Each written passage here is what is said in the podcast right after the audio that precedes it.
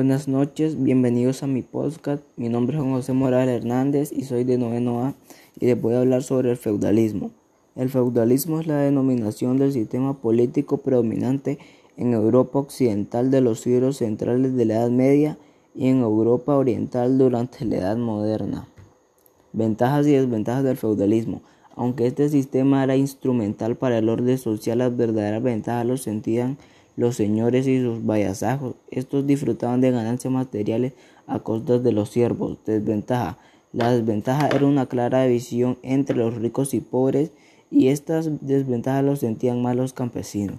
Consecuencias del feudalismo. Las consecuencias del feudalismo fueron ruralización de la economía, entre paréntesis, la agricultura y la ganadería, artesanía, metalurgia, herrería, decadencia comercial y monetaria, atarquía, políticas, fragmentación territorial.